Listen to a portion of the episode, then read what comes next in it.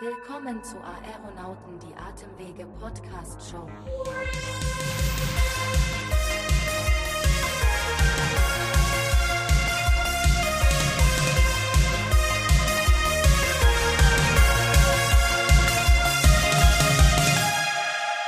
Liebe Zuhörerinnen und liebe Zuhörer, herzlich willkommen zu einer neuen Folge Aeronauten, die Atemwege Podcast Show. Wir, also das sind Sebastian, meine Wenigkeit und Florentine, eure Aeronauten-Hosts und wir sorgen für die richtige Mischung aus Fachwissen auf der einen, Dafür ist Florentine zuständig. Und Unterhaltung auf der anderen. Da versuche ich mich einfach heute ein weiteres Mal zu bewähren.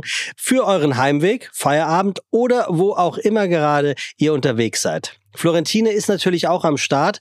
Und hast du dich gut erholt eigentlich? Also so rein von, von dir, der, oder? ja genau, also von der letzten Folge. ich dachte einfach mal, ich mache erst so ein bisschen Caring. Geht's dir gut? Aber es interessiert dich ja nicht. Du willst nur Doch, wissen, ob ich nein, nicht krank bin. Nein, ach so, ja. Damit du dich nicht ansteckst. Sehr gut. Ja. Übrigens, ja, das ist wirklich meine größte Angst, ist immer mich irgendwo anzustecken. Das ist Ja. wirklich krass. Ja. Okay. Aber das ist noch nicht, ähm, ähm, wie sagt man, diese Volkskrankheit, wenn die Leute Angst Hypochonder? Ja, das ist das schon. Nee. Ja, vielleicht ein bisschen. Ja? Ne? ja. Also gut. Aber gut. Aber ich habe mich auf jeden Fall erholt Ja, und ähm, ich glaube, wir sind ja auch jetzt nach zwei Staffeln inzwischen ein sehr eingespieltes Team. Wir sind alte Hasen. Ah, ja, naja, nicht ganz. Die Frage war ja eigentlich nur, geht's dir gut? Mir geht's super. Gut. Dir auch? Ja, sehr gut. Danke. Vielen Dank der Nachfrage. Heute holen wir mal etwas weiter aus und sprechen nicht nur über Asthma, sondern vor allem über Begleiterkrankung, unter denen viele Asthma-Patienten und Patientinnen zusätzlich leiden. Wusstest du zum Beispiel, dass Nase und Lunge zusammenhängen können? Äh, also ich weiß nur, dass durch die Nase Luft, glaube ich, in meine Lunge kommt. Also, dass ich, ne, du weißt, wie ich meine, durch Ja, die Nase ja. Luft bekommt. Äh, also, nee, Ja. du weißt wahrscheinlich, also ich weiß gerade selber nicht, was Luft ich meine. ein und das geht in die Lunge rein. Das so, wolltest du ja, sagen. so wollte ich sagen. Und also, weil wir hier authentisch sind, würde ich sagen, das wird jetzt nicht nochmal neu eingesprochen. Aber ähm, was das mit unserem heutigen Thema zu tun haben soll, es wird dich nicht überraschen, habe ich, like always, äh, nicht den Hauch einer Ahnung. Dann freue ich mich ja, dass du heute ein bisschen was lernst. Ja, also das tue ich ja sowieso immer. Das muss ich an der Stelle wirklich mal sagen. Ich rede von einer der häufigsten Begleiterkrankungen bei Asthma-Patienten und Patientinnen, nämlich von Nasenpolypen. Diese treten sehr oft zusammen mit anderen Erkrankungen wie Asthma, allergischer Rhinitis oder chronischer Rhinosinusitis auf. Also es gibt ein eigenes Konzept dafür, das United Airways Konzept, bei dem gar nicht mehr von einzelnen Krankheiten gesprochen wird, sondern von der Summe des Ganzen, also diesem United Airways Konzept. Aber dazu später mehr, denn für solche Fragen haben wir uns natürlich wieder Verstärkung geholt und zwar in Form unseres geschätzten Lungenexperten Dr. Kai B. Und den haben wir übrigens einfliegen lassen mit richtig United Airways. Kleiner Witz von mir. Guten Morgen, Kai, lieber Kai. herzlich willkommen zurück bei uns. Guten Morgen, ich kann kaum an mich halten. Ja, ne? Schlecht ist der nicht. Wir erinnern nicht mal, uns. Kommt nicht mal guten Morgen gesagt und schon habe ich das erste Mal Bauchschmerzen. Wir freuen uns, dass du heute wieder dabei bist und legen auch direkt mit dem heutigen Thema los. Komorbiditäten bei Asthma. Was ist denn die häufigste Begleiterkrankung, die du bei den Asthma-Patienten und Patientinnen im Alltag siehst? Also da ist natürlich in allererster Linie ähm, die allergische Disposition. Also die Patienten haben ja meistens äh, oder sehr häufig äh, beim Asthma eine Allergie und die Allergie manifestiert sich eben ja nicht nur an den unteren Atemwegen, sondern vor allen Dingen auch an der Nase. Also die allergische Rhinitis bei den meisten als Heuschnupfen, äh, das ist so die häufigste Komorbidität. Also ganz generell äh, Komorbiditäten an der Nase, das ist so das allererste, ähm, was einem begegnet. Und wie kommt es, dass auf den ersten Blick so unterschiedliche Erkrankungen so häufig kombiniert auftreten? Wo ist denn da der Zusammenhang? Und von welchen unterschiedlichen Erkrankungen reden wir dann da eigentlich? Also es gibt eine ganze Reihe von anderen Komorbiditäten, die wir bei Asthmatikern auch gehäuft, äh, also überzufällig äh, sehen. Das sind äh, Sachen wie eben auch Nasenpolypen, also wenn es dann ein bisschen gravierender wird in der Nase. Sehr häufig sehen wir bei Patienten Refluxsymptome, also Säure, Rückfluss aus dem Magen, der ein Asthma auch verstärken kann. Äh, bei jüngeren Patienten häufig Neurodermitis oder wie es fachgemäß heißt, atopische Dermatitis. Also viele kennen das als Neurodermitis. Äh, und dann haben wir aber auch eine überzufällige Häufung beispielsweise mit bestimmten psychischen Erkrankungen, Angststörungen, mhm. Depressionen. Das ist ähm, auch wichtig. Und dann gibt es auch, sag mal, gibt seltenere Differentialdiagnosen, Systemerkrankungen, äh, die dann auch unter Umständen eine Rolle spielen. Warum ist das so? Also ich glaube, man muss bei dieser Komorbidität-Frage immer drei Sachen unterscheiden. Das erste ist natürlich, wenn man häufige Erkrankungen anschaut in einer Population und Asthma ist eine sehr häufige Erkrankung. Es ist im Kindesalter die häufigste chronische Erkrankung. Wir gehen davon aus, so fünf bis sechs Millionen Betroffene dürften wir in Deutschland haben. Dann ist natürlich auch die Häufung oder das Zusammentreffen mit anderen häufigen, auch wiederum häufigen Erkrankungen auch einfach aufgrund von statistischen Gegebenheiten ähm, relativ häufig anzutreffen. Also da muss nicht unbedingt ein Zusammenhang sein. Das ist der eine Teil. Der zweite ist, ich sag's mal salopp, ähm, ihr kennt das Sprichwort, der Teufel scheißt immer auf den größten Haufen. Das heißt, also um es mal etwas wissenschaftlicher, akademischer zu sagen, das Auftreten einer Erkrankung begünstigt zum Teil das Auftreten anderer Komplikationen oder anderer Erkrankungen. Das heißt, wenn dieses System wir behandeln zwar immer einzelne Erkrankungen, aber letztlich müssen wir ja sagen, wir behandeln einen ganzen Menschen. Also jede Erkrankung hängt ja irgendwie mit anderen Dingen zusammen. Und dann kann es natürlich sein, dass durch die Erkrankung, ja, jemand hat eine verstopfte Nase, dann atmet er immer durch den Mund, dann kriegt er häufiger Infekte der unteren Atemwege, dann erhöht sich seine Asthmaneigung. Ja, vielleicht wird er auch oben behandelt, dann hat er vielleicht Nebenwirkungen und so weiter und so fort. Für Nebenwirkungen muss er wieder eine andere Behandlung bekommen. Also das hängt dann schon miteinander zusammen. Und dann gibt es ganz klar Sachen, die ursächlich tatsächlich tatsächlich zusammenhängen. Also da ist es kein Zufall, dass das auftritt, sondern das ist im Grunde genommen systematisch angelegt. Und gerade der Zusammenhang Nase und Bronchien, der ist natürlich sehr interessant, weil beispielsweise die Oberfläche der Nase, das sogenannte Epithel, die äh, äußerste Zellschicht, die ist in der Nase mehr oder weniger identisch zu den Bronchien, weil die, die Nase ist ja quasi Teil unseres Atemtraktes nur ausgelagert. Und wir gehen beispielsweise davon aus, dass bei vielen Atemwegserkrankungen eine Störung dieser Barriere vorliegt, dieses Epithels. Und dann ist es natürlich nicht verwunderlich, dass sich das einmal oben manifestieren kann, also an der Nase und gleichzeitig aber auch unabhängig davon oder eben abhängig davon an den unteren Atemwegen als Asthma. Also das sind so die drei Sachen, die wir bei Komorbiditäten zu bedenken hätten. Und wenn du jetzt so einen Patienten hast, der stellt sich mit der Erstdiagnose Asthma vor, äh, wurde vielleicht von seinem Hausarzt an dich überwiesen, würdest du direkt alle Komorbiditäten abklären oder wie gehst du davor? Also sicherlich erstmal nur die wichtigsten, ähm, aber es empfiehlt sich schon, systematisch so seinen Katalog vor Augen zu haben. Also was bei mir immer dazu gehört, ist die Frage Abklärung der Allergie und auch Abklärung einer nasalen Problematik. Also da geht es nicht nur um Heuschnupfen, sondern da geht es eben auch im Sinne von äh, Fragen nach Polypen. Da geht es ganz wichtig darum, hat jemand Geruchs- oder Geschmacksstörung, weil die Polypen eben sehr häufig auch Geruchs- und Geschmacksstörungen als eines der Hauptsymptome. Das wird manchmal vergessen. Äh, das gehört bei mir immer dazu. Allergie, äh, Geruchs-, äh, Geschmacksstörung, äh, dann natürlich ähm, immer die Frage, ähm, nach Reflux. Ja, das gehört bei mir auch immer dazu. Und dann muss man es ein bisschen vom äh, Patientenbild abhängig machen. Natürlich frage ich immer nach, einem, nach einer atopischen Dermatitis, auch mal nach einer Familienanamnese. Gibt es vielleicht Geschwister, Eltern irgendwie, die typischen allergischen Erkrankungen haben. Äh, und alles andere ist dann so ein bisschen das, was man dann weiter auf der Liste hat, äh, aber was man dann vielleicht ähm, ja, situationsbezogen oder patientenbezogen genauer nachverfolgt. Aber am Anfang fragen tue ich eigentlich erstmal so den wichtigsten Katalog schon. Beeinflussen denn diese extrapulmonalen Komorbiditäten die Prognose von Asthma-Patienten und Patientinnen? Ja, das ist ja genau der Punkt, was du da richtig ansprichst. Ähm, das ist jetzt keine, ähm, äh, keine akademische Fingerübung, diese Komorbiditäten aufzulisten, so nach dem Motto, wir haben hier irgendwie, wir waren sorgfältig, der Patient kann sich nicht beschweren, wir haben nichts übersehen. Das ist genau so. Es gibt eine Reihe von Komorbiditäten, die tatsächlich es schwierig machen, mitunter ein Asthma gut zu kontrollieren mit der Behandlung. Und dazu zählt insbesondere die Problematik der oberen Atemwege. Also da gibt es eine ganze Reihe von Studien und Evidenzen dazu, die zeigen, dass wenn die Nase nicht ordentlich mitbehandelt wird, ähm, bei diesen komorbiden Patienten, dass es sehr schwierig ist, unter Umständen eine Asthmakontrolle zu erzielen. Das ist also ganz wichtig und eben beispielsweise auch jemand, der einen chronischen Reflux hat, äh, nächtliche Asthmabeschwerden hat, der wird diese nächtlichen Asthmabeschwerden schwieriger loswerden, wenn man nicht auch den nächtlichen Reflux mitbehandelt. Also das hängt zusammen und wir gucken natürlich deswegen auf die Komorbiditäten, von denen wir uns auch etwas versprechen, in Hinblick auf die Asthmakontrolle. Das ist ja das, was wir erzielen wollen. Also was würdest du sagen, welchen Stellenwert hat die Therapie der Komorbiditäten in der Asthmatherapie? Einen sehr hohen. Und äh, wie gesagt, wird gelegentlich einfach auch äh, vergessen. Ja, ähm, und deswegen äh, ganz wichtig, äh, da wo eine Komorbidität ist, die eine Wechselwirkung hat mit Asthma, dann muss die ähm, ordentlich behandelt werden, weil ähm, sonst wird's schwierig ähm, mit dem Gesamterfolg, wenn man so will. Äh, und das ist am Ende das Wohlbefinden des Patienten. Ja.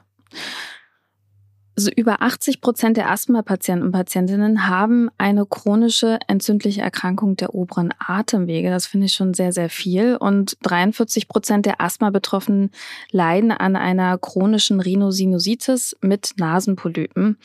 Ähm, bedeutet denn ein Vorliegen von diesen chronischen, von dieser chronischen Rhinosinusitis mit Nasenpolypen immer gleich auch ein schwerer Verlauf der Asthmaerkrankung?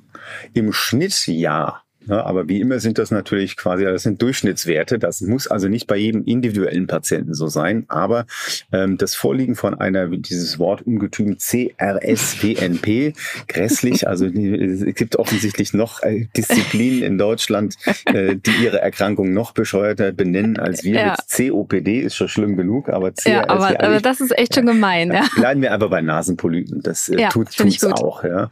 Ähm, also salopp gesagt, Nasenpolypen sind tatsächlich tatsächlich einer der Faktoren, die sehr häufig mit einem schweren Asthma oder schweren Verlaufsform äh, assoziiert sind. Und deswegen stehen sie bei uns in der Prioritätenliste dessen, was man abklärt, äh, auch ganz weit oben. Welche Zusammenhänge gibt es denn zwischen Asthma bzw. schweren eosinophilen Asthma und chronischer Rhinosinusitis mit Nasenpolypen und warum treten diese so oft gemeinsam auf? Also die Gemeinsamkeit ist das, was ich schon erwähnt habe, diese ähm, Barrierestörung, die Epithelstörung und der so häufig ist ja auch noch der äh, Risikofaktor Allergie, eben einer, der sich oben und unten manifestieren kann. Äh, also das sind so die gemeinsamen Treiber und dann pathophysiologisch kommt oder zellbiologisch kommt dann eben auch noch hinzu, dass diese Erkrankungen gemeinsam haben, die sogenannte Typ 2 Entzündung, also die eosinophil dominierte oder allergisch dominierte Entzündung.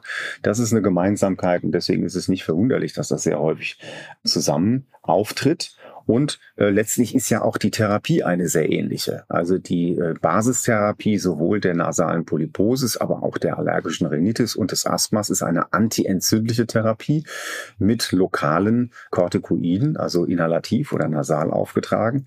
Und der Unterschied zwischen oben und unten besteht im Wesentlichen darin, dass wir eben keinen glatten Muskel in der Nase haben, ähm, den wir dilatieren können mit LABA oder LAMA und deswegen geben wir äh, diese äh, Medikamente dann nur für die unteren Atemwege, aber die Basistherapie oben ist sehr ähnlich und sehr häufig ist es so, dass Medikamente, die für die Nase, für diese äh, Entitäten wirken, dann sich auch als wirksam herausstellen ähm, für Asthma. Also da gibt es einen sehr engen Zusammenhang. Was würdest du denn sagen, wie sieht denn so ein ähm, typischer Risikopatient für eine chronische Rhinosinusitis aus für dich? Also das sind eben äh, Patienten, die wahrscheinlich eine genetische Veranlagung haben. Äh, bei der Rhinosinusitis bzw. nasalen Polypose spielen möglicherweise auch noch Infekte eine Rolle. Auch die Allergie kann eine Rolle spielen. Das sind aber dann häufig auch Patienten, die schon eine lange Vorgeschichte haben immer wieder Probleme mit der Nase, rezidivierende Nasenentzündungen. Aber auch da gibt es, ähnlich wie beim Asthma, äh, auch das aus heiterem Himmel, also dass es erst im Erwachsenenalter auftritt. Gerade die Polyposis ist ja jetzt nicht eine typische Erkrankung des Kindesalters, sondern das ist eher was von ähm, eher dem erwachsenen äh, komorbiden Asthmatiker. Ähm, aber das sind die typischen äh, Risikofaktoren, also diese ähm, Neigung zu Asthma, Polyposis. Dann haben manche Patienten schildern, dass sie zum Beispiel Schmerzmittel nicht vertragen, sie entweder Asthma-Beschwerden bekommen oder auch Nasellaufen nach Aspirin. Das ist das sogenannte dann Aspirin-sensitive Asthma-Polyposis-Syndrom oder Morbus Samter gibt es manchmal in den Büchern noch. Ähm, das sind so die ähm, äh, Faktoren. Frauen sind in, in der Regel etwas häufiger betroffen. Äh, und eben als gemeinsamer Risikofaktor ist dann auch sehr häufig eine Bluteosinophilie feststellbar. Also bietet es sich auch an, als Allgemeinmediziner die äh, genetische Prädisposition beziehungsweise einfach die Familienanamnese dahingehend auch abzuklopfen. Wenn man das Gefühl hat, das ist ein Patienten, der könnte vielleicht Asthma haben, dann höre ich auch nochmal ja, in Bezug auf Komorbiditäten nochmal da ab. Ja, in dem Komplex äh, auf jeden Fall. Wobei, wie gesagt, im Einzelfall hilft einem das nichts bei der Entscheidung. Aber wenn es quasi dann irgendwie in der Differentialdiagnose zu Überlegungen kommt und man eben ein bestimmtes Risikoprofil ausarbeitet, dann äh, kann das einen schon hellhörig machen, wenn man sagt, jawohl, äh, alle beide meine Kinder haben Neurodermitis und äh, meine Frau hat auch noch Asthma und vielleicht äh, von meinen Eltern hat auch noch jemand Asthma gehabt, dann ist da schon eine gewisse Wahrscheinlichkeit einer genetischen Komponente gegeben. Was gibt es denn bei der Kombination von eosinophilem Asthma mit gleichzeitiger chronischer Rhinosinusitis mit Nasenpolypen zu beachten? Also das eine tatsächlich, dass äh, in der Regel die Asthmakontrolle erschwert wird. Also sehr häufig liegt ein schwer kontrollierbares Asthma vor. Ein großes klinisches Problem ist, dass wir die Symptomatik manchmal nicht so genau auseinanderhalten können. Also Patienten sagen, sie kriegen schlecht Luft. Man hat so das Gefühl, sie haben so diese pfeifende Atmung und diese äh, äh, belegte Stimme und diese nasale Stimme. Äh, und da besteht manchmal die Gefahr, dass so jede Disziplin äh, nur ein bisschen auf, auf, auf ihre, ähm, ihren Teil quasi der Erkrankung guckt. Also der HNO-Arzt schaut auf den Geruch und den Geschmack und auf die nasale Sprache und der kriegt vielleicht nicht mit, dass das Pfeifen, was die Patientin hat, nicht oben in der Nase entsteht, sondern unten in den Atemwegen und umgekehrt guckt der, äh, guckt der Lungendoktor dann manchmal auf die Lungenfunktion und hört ab äh, und vergisst dabei, was oben passiert. Also dieser Zusammenhang ist evident und ganz wichtig ist es, dass man immer weiß, dass das Ganze gemeinsam geschieht und dass sich das gemeinsam in einer Wechselwirkung bezieht. Und die Therapie muss angepasst sein. Und die Therapie kann glücklicherweise ja auch äh, mittlerweile angepasst werden, gerade bei den schwereren Formen, auf eben in dem Falle wieder Biologika, also diese Antikörpertherapien, die ja dann den großen Vorteil haben, dass sie beide Formen der Erkrankung ähm, gleichzeitig adressieren. Und das ist etwas, was dann für die Patienten unter Umständen wirklich einen großen Vorteil bringt. Also beide Probleme werden gleichzeitig gelöst. Gibt es denn noch andere Komorbiditäten, die vor allem beim eosinophilen Asthma auftreten? Ja, also Komorbidität äh, eher im Sinne einer Differentialdiagnose. Also für diese Patienten, ähm, wo man äh, jetzt eine nasale Polyposis hat, eine ausgeprägte Eosinophilie und ein schwer kontrollierbares Asthma, da sollte man zumindest, auch wenn es selten ist, auch an eosinophile Systemerkrankungen denken. Ähm, da gibt es äh, vor allen Dingen dieses ehemalige Church-Strauss-Syndrom, jetzt nennt sich das EGPA, eosinophile Granulomatose mit Polyangitis. Und das zweite ist das hypereosinophile Syndrom, ähm, wobei eben die Kombination Polyposis, Asthma, Eosinophilie eher für die EGPA typisch ist, aber auch beim hypereosinophilen Syndrom können wir sowas haben äh, wie eine Asthma-Komponente. Das sind natürlich Erkrankungen, die sind grundverschieden. Die sind aber so, die können sich manchmal als Asthma mit Polyposis manifestieren. Wie der Name schon sagt, die EGPA ist eine eine Vaskulitis. Also das ist eine Erkrankung der Gefäße. Äh, das ist natürlich äh, zellbiologisch was ganz anderes als ein Asthma, kann sich aber klinisch wie ein Asthma manifestieren. Da sollte man immer dran denken in dieser Kombination, weil bei diesem Patienten muss natürlich dann auch an eine Systemtherapie gedacht werden.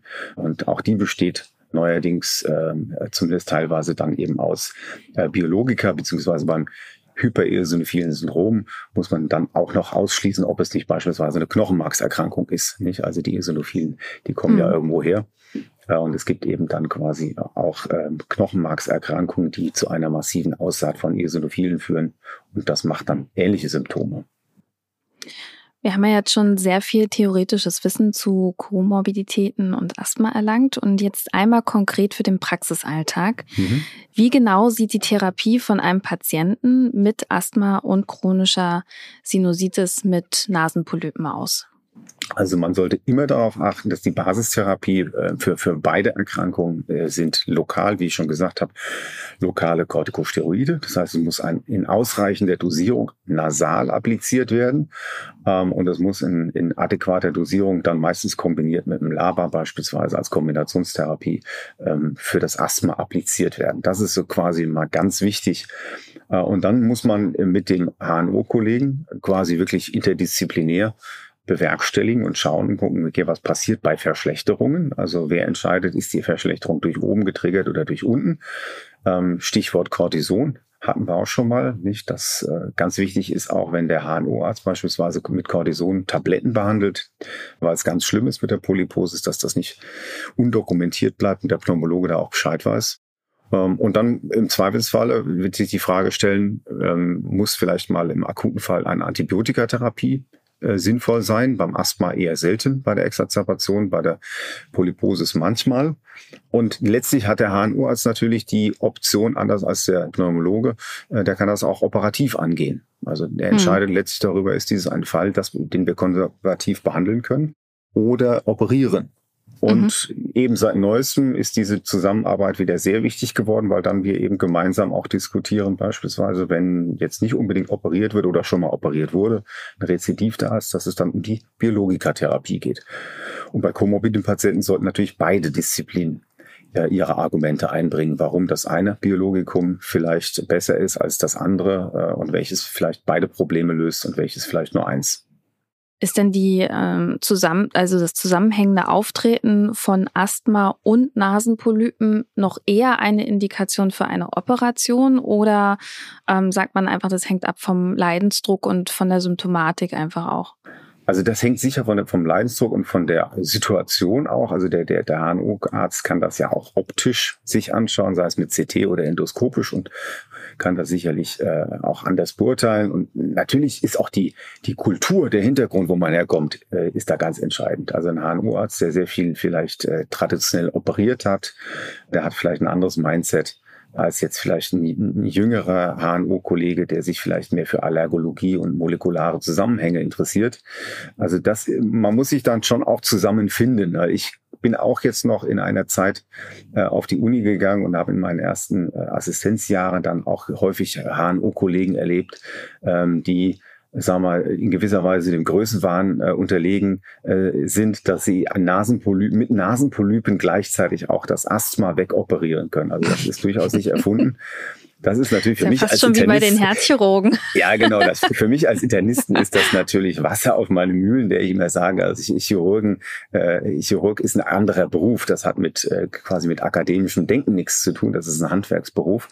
Also das ist natürlich eine absolut schwachsinnige Vorstellung, jemanden äh, Nasenpolypen ein Asthma wegoperieren zu wollen. Aber diese diese Koryphäen gab es tatsächlich in den 90er und 2000er Jahren. Da sind die HNO-Kollegen mittlerweile auch viel weiter. Ähm, trotz allem darf man auch nicht vergessen, für den einen oder anderen Patienten ist eine Operation eine gute Option. Und das kann auch einen sehr langen äh, anhaltenden Erfolg bringen. Die Frage ist eben bei diesen Patienten, wo das nicht so gut ist oder wo es rezidiviert, da muss man dann irgendwann sagen, okay, ja, immer nur das, äh, den, den Eisberg da oben wegschneiden, ähm, ist vielleicht, sagen wir mal, äh, jetzt sagen pathomechanistisch und äh, molekularbiologisch nicht unbedingt das beste Konzept. Und da sind wir froh, dass wir jetzt neue Optionen haben, eben mit der Biologikatherapie.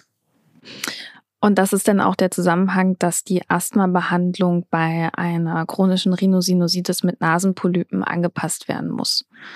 Oder kannst du das noch mal ein bisschen näher erläutern? Ja, wie gesagt, also wenn diese basistherapeutischen Maßnahmen ausgeschöpft sind, dann glaube ich, ist es ganz wichtig, dass man dann versucht, bei diesen komorbiden Patienten wirklich sich interdisziplinär auszutauschen, ähm, weil es dann wirklich darum geht, dass äh, der HNO-Arzt nicht irgendwie von sich aus entscheidet, ohne das Asthma im Blick zu haben. Der kann vielleicht äh, auch nicht unbedingt entscheiden, ist das jetzt wirklich ein schweres Asthma, ähm, äh, das davon auch noch profitieren würde äh, oder ähm, äh, also der sollte nicht einfach nur hingehen und sagen, jetzt ich mache das jetzt äh, weil ich die Polyposis habe, sondern da ganz gerne mal zum Telefonhörer greifen, kurz sagen, pass mal auf, wir stehen hier, oder umgekehrt bei mir auch, wir stehen hier jetzt vor der Frage der Biologikatherapie für meine, ja, ähm, für meinen Abschnitt der Atemwege. Aber ich würde gerne deine Meinung noch dazu hören. Wie sieht's, wie schlimm ist denn das mit den Polypen oder umgekehrt, wie schlimm ist denn das mit dem Asthma? Und können wir uns vielleicht auf ein Biologikum einigen? Hm. Ähm, äh, oder auch einfach die Frage, wer macht's? Machst du es oder mache ich's? Ja, ist ja auch hm. gut, ähm, hm. das, das, zu klären. Auch das sind ja so praktische Fragen. Ähm, und da ganz ist ganz wichtig, dass man äh, das wirklich diesen Zusammenhang im, im Auge behält. Es klingt so einfach, aber die enge Zusammenarbeit ist äh, manchmal schon der Schlüssel zum Erfolg ja. bei der Patiententherapie. Kommunikation ja, ich, hatten wir ja genau, gestern. Arzt-Arzt-Kommunikation. Genau. Oder Arzt-Ärztinnen. Ah, äh, Entschuldigung, ja. Ne? Das, äh, so viel Zeit. So viel Zeit muss sein, ja? So viel Zeit muss sein. Und wenn, wenn wir hier von enger Zusammenarbeit sprechen, dann muss ich natürlich an der Stelle auch sagen, dass es natürlich wie immer einen Entertainment-Part hier bei den Aeronauten geht. Es heißt ja immerhin die Atemwege Podcast Show und äh, wir haben jetzt für unsere Hörer und Hörerinnen, glaube ich, sehr, sehr viele, sehr intensive und viele, viele Worte gehört und haben wie immer wichtige Informationen auf unseren Gehörgang bekommen. Ich finde dennoch, jetzt ist es mal höchste Zeit für eine klitzekleine Pause. Vielleicht erinnert ihr beide euch ja noch aus der vergangenen Staffel an mein Lieblingsspiel Frag Dr. Google. Und ähm, wir alle wissen natürlich, dass Googeln nicht immer die beste Entscheidung ist, wenn man rausfinden will, was man wirklich hat. Dennoch, ich stelle euch die Fragen in der Art und Weise, dass ich für euch zwei Suchanfragen vorlesen werde und ihr müsstet dann bitte einen Tipp abgeben, welche davon mehr Suchergebnisse liefert. Habt ihr das soweit verstanden? Ja. Kai? Äh, ja. Nasenhaare erhöhen Asthmarisiko oder Desinfizieren erhöht Asthmarisiko. Also nochmal die Frage, die ich eingegoogelt habe, nicht blonde, sondern generelle Nasenhaare erhöhen Asthmarisiko oder B, desinfiziert erhöhtes Asthmarisiko. Nee, entschuldige, desinfizieren erhöht das Asthmarisiko. So. Hm. Also im Zuge der Corona-Pandemie könnte ich mir vorstellen, dass irgendwas mit Desinfektionsmitteln ein heißes Thema ist Gut und kombiniert. Atmung und so. Ja, das ist dann, auch das ist dann offensichtlicher, da hast du wieder eine ausgesucht. ähm, also Desinfektion und A- ein Asthma ist ein Klassiker, auch schon lange vor Corona. Also alles, was irgendwie in der Luft schwirrt und irgendwie schlecht riecht und ätzend ist, äh, wird immer in Verbindung gebracht mit solchen Sachen. Also das muss ein, ein überwältigendes Ergebnis für B sein. Wie man auf die Idee kommt, dass überhaupt Nasenhaaren zusammen. Aber wie viele nach A suchen, das würde mich mal Ähm, interessieren. 57.300 suchen nach A. Und wer nach A sucht, muss natürlich auch ganz klassisch nach B suchen. Und das sind äh, wirklich sein eklatanter Unterschied. 628.000 Ergebnisse. Also B ist der eindeutige Sieger. Aber es gibt tatsächlich eine Studie, die beobachtet hat, dass fehlende Nasenhaare das Asthma-Risiko erhöhen. Mhm. So viel nur als kleine interessante Nebeninfo. Äh, hast du davon schon mal gehört, Kai? Hm, Das kommt sofort bei mir ganz äh, oben auf die Liste. Aber das habe ich noch nicht gehört. Das klingt, Nee. gro das klingt, klingt großartig. Die Wird Studie muss ich mir aussuchen. Ja, wir googeln das gleich mal. Ich google uns mal in die zweite Frage rein. Ähm, da kommen wir nämlich natürlich nach gleichem Prinzip zu der folgenden Frage. A. Nasenpolypen selbst entfernen oder B. Nasenpolypen Ursache. Was hat wohl die häufigeren und die meisten Ergebnisse? Also ich finde A sehr lustig. Also bis zu einem gewissen Grad, aber so die Vorstellung, dass man mit einer kleinen Nagelschere in der Nase rumschneidet. Mhm. Ja, gut, das ist vielleicht dann auch meine chirurgische Leidenschaft. Ähm, B. Du sagst B also. Ja. Nasenpolypen Ursache. Ja. Okay. Kai? Hm, Das Internet ist ja so ein Tummelplatz für äh, Do-it-yourself-Fanatiker. Die Hälfte der Suchanfragen oder der YouTube-Videos werden ja geklickt, weil man genau das vermeiden möchte. Also man will nicht den Handwerker rufen und man will nicht in die Werkstatt und man will nicht zum Arzt. Kann ich das nicht auch selber machen? Ähm, insofern weiß ich nicht. Also ich glaube tatsächlich, könnte mir vorstellen, die wenigsten Leute haben ja konkrete Vorstellungen, wo die eigentlich sitzen, die Nasenpolypen und wie groß sie sind und was sie so tun. Das, Und wie äh, das da- blutet, wenn man ja, da wie selber das rumfummelt? Blutet, ähm, das könnte schon A sein. Wie groß sind die denn? Unterschiedlich. Ja, die können sehr groß werden. Also bis, äh, naja, also kleine die sind Erbsen groß, äh, aber dann Hm. eben auch mal ein bisschen deutlich größer, bis die Nase, was der Nasenraum halt hergibt, ne, bis die Mhm. Nase ganz zu ist. Also, äh, die korrekte Antwort ist tatsächlich A.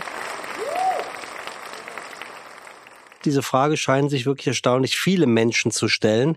Ähm, Entwarnung kann gegeben werden. Wir haben zum Glück keine Selbstanleitung als Google-Ergebnis gefunden, sondern lediglich ein paar Tipps zur nicht operativen Behandlung. Also Das ist aber gut. sind übrigens 85.300 Ergebnisse für A, Nasenpolypen selbst entfernen versus 69.200 wurde gegoogelt Nasenpolypen Ursache. So, aller guten Dinge sind selbstverständlich drei. Wir kommen also zur letzten Runde. A. Schnarchen wegen Nasenpolypen oder B.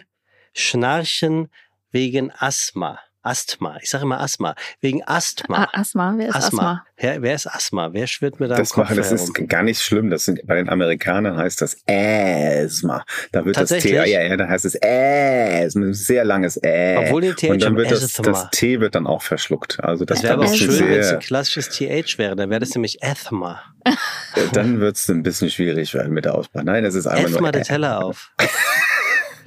So, also Freunde, Schnarchen wegen Nasenpolypen oder B, Schnarchen wegen Asthma.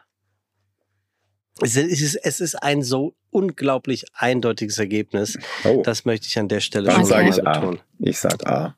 Ich sag B, weil das ist ja auch eine der Komorbiditäten, oder? Ja, so Nase zu, dann denkt man immer, trocknet's aus und dann schnarche ich. Also das Kennt eine hat 19.000 Ergebnisse und das andere hat 174.000 Ergebnisse. Hm. Okay. Na dann, löse mal auf. Also, ähm, the winner ist Florentine.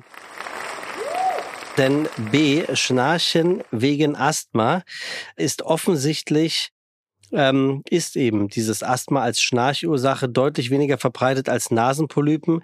Die richtige Antwort ist, wie gesagt, B. Mhm. Finde ich sehr interessant, mhm. zumal ja äh, Kai verhältnismäßig schnell sagte A. Da hätte ich ja, jetzt gut. noch geschworen.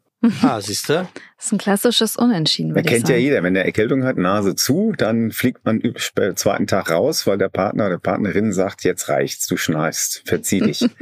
Auch Sofa ähm, mit dir. Und, und, und äh, deswegen habe ich ja, also Nase zu, Polypen, As, äh, Schnarchen, naja, okay, gut, aber vielleicht ist Asthma einfach viel häufiger.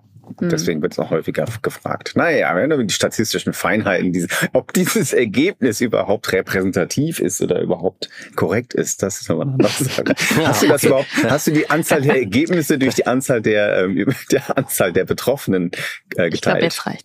Die, die Frage ist ja viel mehr, ob Kai kompetitiv äh, relativ stark mit am Ball ist. Ja und äh, jetzt gerne diese Recherche haben möchte, um vielleicht. Du hast mich ertappt. Ich sage an der Stelle ganz herzlichen Dank äh, natürlich an dich, lieber Kai, oder an Florentine.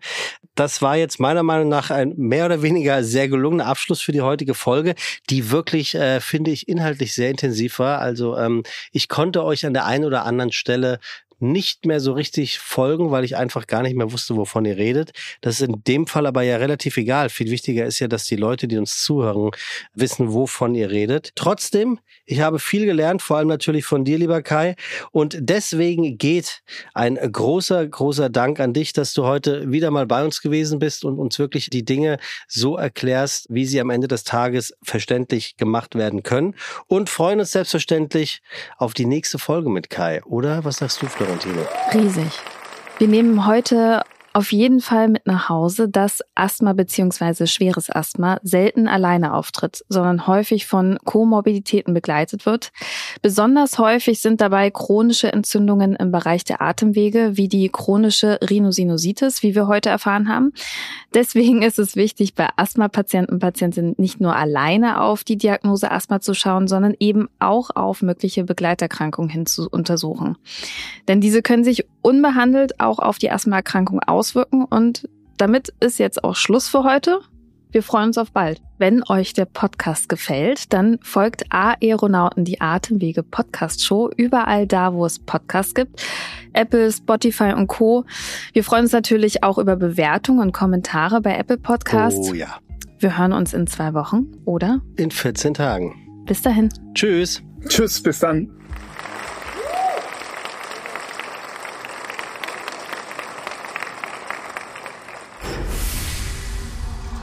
Aeronauten präsentiert von GSK.